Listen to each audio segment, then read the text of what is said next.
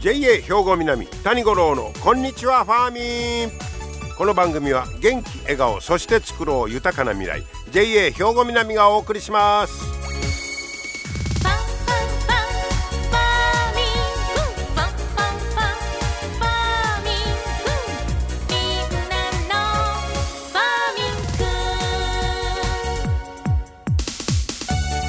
こんにちは谷五郎ですお元気でしょうか？もうあっという間に12月ももう9日目ということですからね、えー、そして七十二校でいうとおとといが空寒く冬となるということでいよいよまあもう冬のシーズンということになりますね。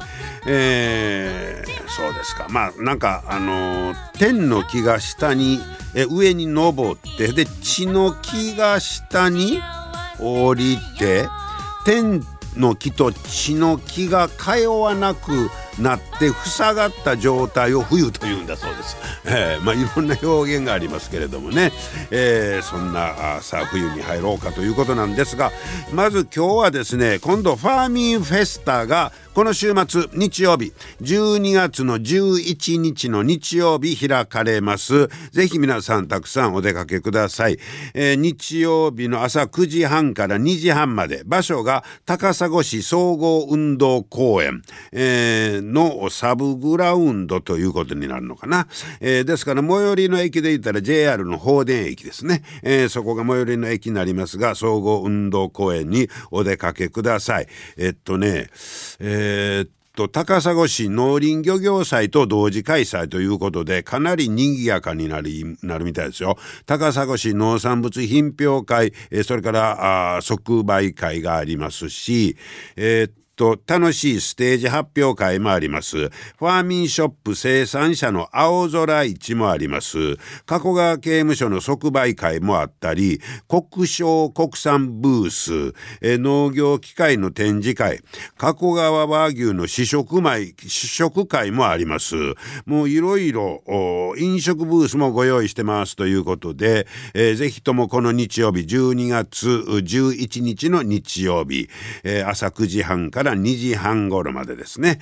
高砂市総合運動公園にお越しください。雨天の場合は中止ということになりますけども、えー、JA 兵庫南のファーミンフェスタ、日曜日に開催ということです。さあそして今日の話題なんですが今日はね米粉にのまあどういうんですかあその米粉感みたいなんがだいぶこう改良を重ねられててもう今までみたいな小麦の代わりの米粉みたいなんとはもうちゃうでーいう話です。もうその米粉のいろんなケーキやパン自体が美味しいという存在になってますよという話題、えー、日本農業新聞に出てたんですけど、えー、もうその代替食品じゃなくてねもう独立して美味しいものに変わってきているということです。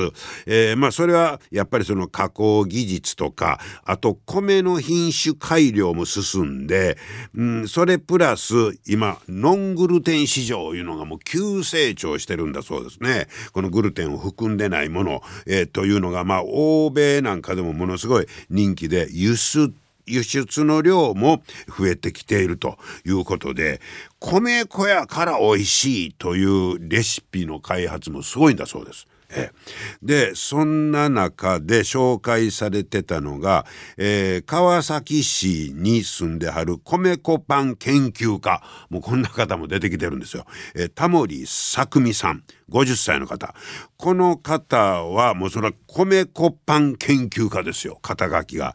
で、えー、まあその米粉でパンとかケーキを作り始めたのが38歳の時。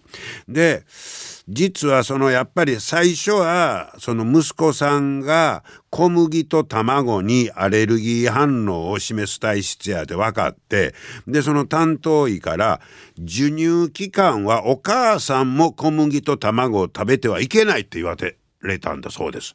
でこれ今は食べても問題ないとされてるんですけど、えー、もうその当時ね、えー、だからもうもう1 2 3年も前やったらまだそんな認識がなくてでまあそのまあ子供のためもあるけど自分のためでもあったわけですよ。お母さんも食べたらあかん言われたんやからね。ほいでなんかこう、ええー、M は何やろかとスーパーやデパートで食品売り場を歩き回って、えー、でパッケージを裏返しては小麦卵入ってないからこれ大変ですよこんな、えー、なんでグルーテンフリーという表示も当時はなくて。えー、だいぶ苦労してほんでもう自分のためになんかその、えー、考えようということで自分のためのパンがどうしても食べたいいうことで15年以上かけて500以上のレシピを自分でオリジナルに作ったんだそうです。すごいですね。で6冊のレシピ本レシピ本を出版したんだそうです。えー、で、えー、それがまずはきっかけやったんですがもう今は研究家として、えー、まあ進んでるんですけどもともとまあ国の政策としてはこの米粉を普及しよういうのは米余りから来てるんですよ。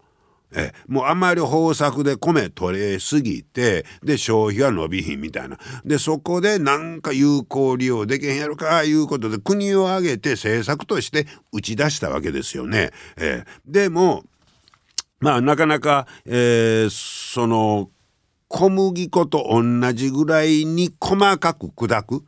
えー、そういう技術がまだ当時はなかったみたいですね。えー、で農林水産省は2009年にえー、っとね米国の新用途への利用の促進に関する法律いうのを施行しまして、えー、で国内に米粉の製造がこれで一気に広がってこれが第一部第一次ブームです、えー、だから今から123年前ですねこれで第一次ブームでタモリさんは最初のレシピ本で炊飯器で超簡単ふんわり米粉パンというのをこの年にやっぱり同じく出してますわ。はい、で、えー、まあ米粉のパンとかケーキ作りにそないと最初はそうでしたよね。米粉パンいうのも珍しかったし、えー、第一ブームでそれが広がってきた、えー、でもまあ米余り対策いうのがもともとのスタートでしたから、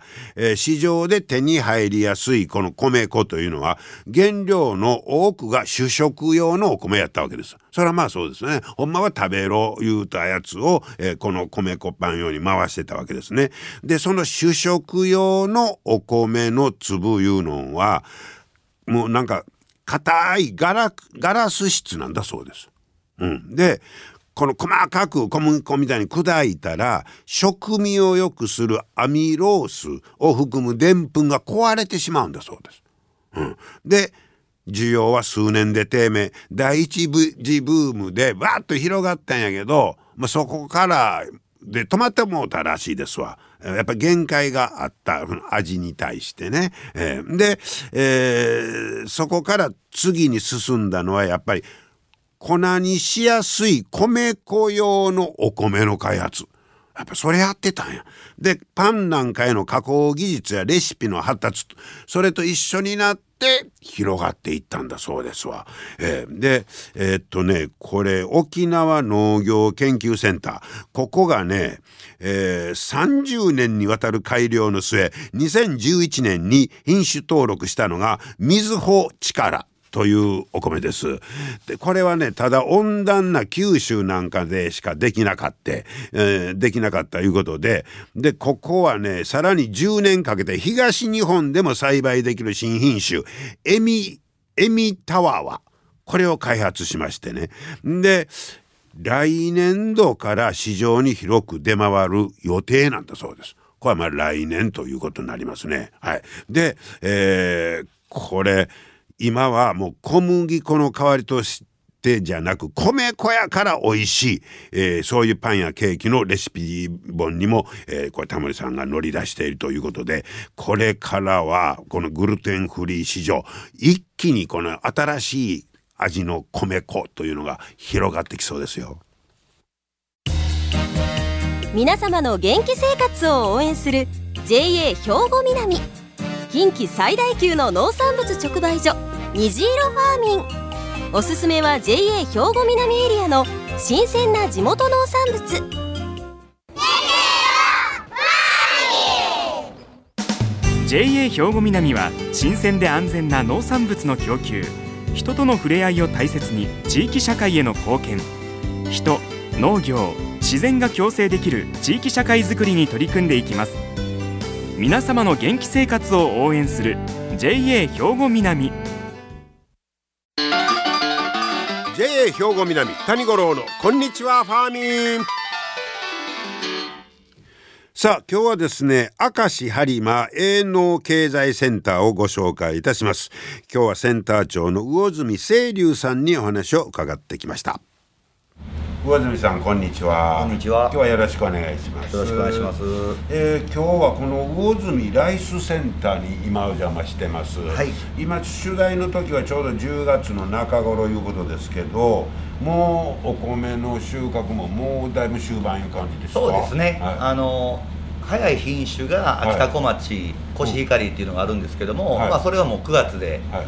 えー終わりまして今は日の光っていうところが刈り始めで、はいえーまあ、まあ終盤というか中頃っていう感じですね、あそうですか、はい。大体いつぐらいまで続くんですか？一応日の光が10月20日頃までなるんであとまあ1週間少しですね。そうですか、はい。えーで、えーこちら、まあ、ライスセンターなんですがここで乾燥させてとかいうことじゃないんですね。じゃなくてはい。ここで、えっと、農家さんが刈り取られたやつをええ。計量して、ほう。えー稲美町であったりとかえー加古川市にあるカントリーエレベーターの方に、えー運ぶっていうところのサテライト方式の施設になります。なるほど、まあ、はい。中間点みたいなことなんですね、はい。はい。じゃあここへ持ってこられる農家さんって何軒ぐらいあるんですか？70数件あります。結構ありますね、はい。あもう昔からだからここにあるそうですね。という感じなんでしょうね。はい、えーで、えー今年の今のところお米の取れ具合出来具合ってどんな感じですか？えっとね今秋田小町コシヒカリがまあ終わったんですけども、え終了的には取れ目がいいっていうふうに、えー声を上げてくれてる農家さんは多いんです。ああそうですか。はい。はい。はい。まあまあよかったなそうですね。はい。台風被害なんかもあんまりそうですね。はい。あのなんか今年カメムシが多いいうのをなんか記事で読んだんですけど、はい。その時間あります？まあ、去年とほぼほぼ同じかなというのはあるんですけども、はい。やはりあの検査してる時にはやっぱりカメムシの被害はうんありましたんで、そうですか、はい、やっぱりねそんな被害があるということですが、えーさてこの、まあ、魚住さんは、えー明石播磨営農経済センターのセンター長ということで、はい。これ営農経済センターの,、まあ、あの仕事を言うたら、どんなことになるんですか、まあ、今ここでえーライスセンターで、まあ、はい。米関係はいの仕事もそうですし、はい。目の前にあのブロッコリーの補助なんかも見えてると思うんですけども、ええええ。まあ、あのブロッコリーキャベツなんかの成果販売またあの営農指導っていうところの業務もありますしそうか。営農指導はい。はこれ大きいですね、大きいですね。農家さんとこへ直接行って、はいいろいろそうですね。はい、病気であったりとか、はあはあまたあの虫の被害であったりとか、はい。まあ、その栽培に関する相談ああ栽培方法なんかを、はい。まあ、指導するっていう仕事になるんで大事なすけども。部門ですね。そうですね。えほな職員の方何人ぐらいいた？営農障害は明石有馬センターでは3名。3人。はい。あで、えー、とここの、まあ、経済センターも4つの地区に分かれてるんですね。そうですね。はい。はい、稲見がて、はい。加古川があって高砂があってここ、はいそうです。明石播磨と、はい。だそこに各何人がずついたそうですね。はい。だから、えっと、明石有馬は3名。三名。稲見は4名。ああそうですか。はい。加古川が3名、ほう。高砂は1名。ああそうなんですか、あ昔でいうあの営農指導員そうですね。といはい。はい。えーじゃあそんな方々がまたあのいつもこの番組でもいろいろあのどれですかねあの試作したり、えーテーマで研究会をはい発表したりとか、はい。ありやってはるということですね。はい、えーそんな営農指導、はい。えーそしてお米受け付けて、その他にはどその他にはですね、まあ、あの野菜米に通ずるところなんですけども、はい。肥料であったりとはかえ関連する農薬、はい。またあの資材トータルして、まあ、資材の販売はいってい。うのも行っておりますなるほど。幅広く、はい。ねまさに現場に行ってとそうですね。いうことですね、で魚住さんご自身はここ、えー経済センターは長いんですか？いや今年の配属になったのでまだまだ半年経ったところです。あそうなんですか、はい。えそれまでどこどちらで？えっと、昨年までは特産販売課っていうところで、ほまあ、主にあの成果販売の業務を行っておりまして、はい。で今年からうはいセンターにっていうことで、はい。そうですか、はい、えーどうですか？まあまあ半年ぐらいですけど、はい。え大変ですね。はい。ーどんな部分が一番難しいですか？えっとその特産販売課には 2, 年お世話になったんですけど、ええええ。その前っていうのが、はい。私自身が農協に入って25年目になるんですけど、ほ納期センターでほ、まあ、機械の、まあ、修理であったりとか整備、販売を行っている業務にはい。長いこと、あのいたもんで、ええ。ちょっとまだその経済センターの業務全般はい。がはい。ちょっとまだ分かっていない状況で、はもうめっちゃ幅広いですもんね。幅広くてもう全ての業務が初めての経験になってくるので、ちょっとほんまですね。わあなかなか大変ですね緊張感があって、はい、はい。はい、で今日もこれねあのお米受け付けて、はい。でパソコン使って、ねはい。また管理せなあかんわけでしょ。そうですねはい。大変やね。息抜き趣味とか言うたら趣味は今あの農協の、えっと、今センターにいる沼田っていう、まあ、営農障害がいるんですけども一緒に、まあ、釣りに行かしてもらったりとかあとはまあゴルフをまあ、少しだけなんですけど、まあ、するぐらいであとはちょっとまだあのバタバタしててなかなか。そうですか、はねまだまだそうしたらこれから、えー覚えらんとあかんことがいっぱいあるいうことでけど。ね。はい。えーでもその現場に行ったらまた今までとは違うなんか面白さみたいなありますね。やっぱり農家さんとね直接こう会話する中で、ええ。やっぱりありがとうっていう言葉もいただいたりとかまあ、お叱りの言葉もありますけども、はいはい。やっぱりこうダイレクトにうん。会話できるっていうところうん。がやっぱりすごく新鮮でいいねなと思いますね。一番の接点ですもんね、はい。現場のね、はい。でそれがまたあのその絵の指導とかそんな中でこんかけ結果が成果がこう現れてくるいう楽しみもこれから。そうですね。ね。なかなか絵の指導、ね、天候の影響も多くて、はい。本人の頑張り、はどんだけ頑張ってもね、はい。やっぱ天候でっていうところでうまく結果が出ない時の方が多いんですけども、やっぱりその中でも結果につながった時っていうのは、はい。人一倍の喜びと達成感っていうのがあるのかなと思ってます。はいまあそんな中でもしちょっと機械が調子悪いな言ったら任しといていう感じ。そうですね。機械ははい、はい。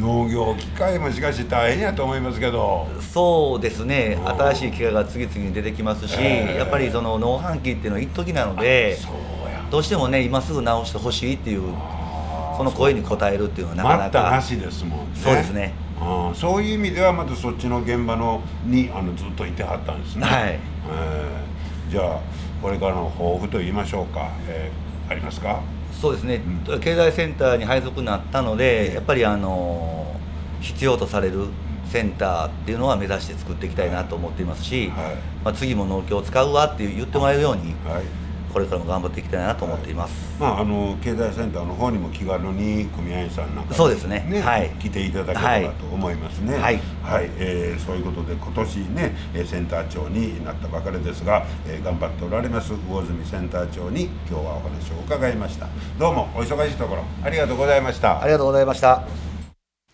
はい。明石播磨営農経済センター、えーセンター長ということで魚住清流さんにお話を伺いました。えーまああの話を伺ったのは魚住のライスセンターということになるんですが、えーセンター長もね新しい職場で本当に頑張っておられます。えーまたあの気軽に声なんかもねかけていただければと思います。皆様の元気生活を応援する JA 兵庫南近畿最大級の農産物直売所虹色ファーミン。おすすめは JA 兵庫南エリアの新鮮な地元農産物。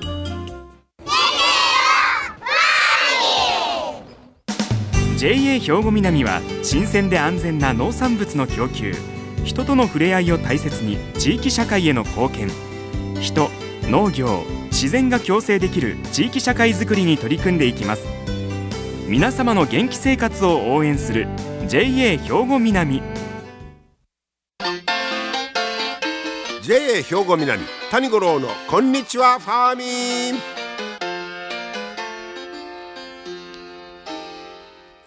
さあ続いてはファーミンアグリメッセージです。今日は JA 兵庫南清掃年部の山崎秀幸さんにハボタンについて教えてもらいます。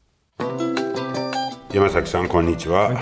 よろしくお願いします。さあ12月に入っておりますがこの時期になったらやっぱりハボタンですか？そうですね。やっぱお正月を迎えるにあたって、はい、ハボタンがやっぱりお正月の雰囲気を醸し出すっていうので人気ありますね。やっぱりあのね言うても年末お正月言うたら人気はもうハボタンは根強いですか？そうですね、はい、あのその雰囲気をが出るっていうのは先ほど言ったようにありまして、はい、最近であのリーフえーと、リーフのものとして見られることもありますね。葉っぱも。葉っぱもんで、はい、年末あの花が少ないんでね。そうですよね。ほんで大きさもいろいろありますよね。はい。最近ではあのちょっと前にも流行ってたんですけど小さいミニのハボタン多粒巻きにして多粒巻きってわかります？あの一個の土の中にたくさんね何十本であの巻いて小さく作るんですよね。わざと。わざと。それを小さいのをアレンジフラアレンジフラワーに使ったり寄せ植えとかに使ったりっていうのが増えてきてますあれ作るのはよけ種まいて一つ一つを小さくわざとするわけですそうですはあで一つのやつなんかは間引いて間引いて一本だけ大きいのにしたりねはでハボタンの準備なんかいつぐらいからしますの？大体夏の7月下旬には中中下旬には種まきをして、はあ、で12月に完成って感じです。もう一番暑い時ですなそうですね。種まきが。暑い時にあの発芽しにくいっていうのがね、はあ、ネックでありますけど。あそうなんですね、はあそこそこは一番まあ、超えなあかんハードル高いところですね。まず皆さんがやられるならその種まきが一番のハードルだと思います。はあ。であとは割と順調に気温が下がってきたらもうあとは、えー、色が出てきてっていう感じなんで。で色もなんかこの頃いろいろあるここ最近ではあのアンティーク調のアンティーク調。そうです。おしゃれな感じでね。あのパンジービオラでもアンティーク。あの淡い茶色系とかね。薄いピンクとか紫の薄いのとか。へえ。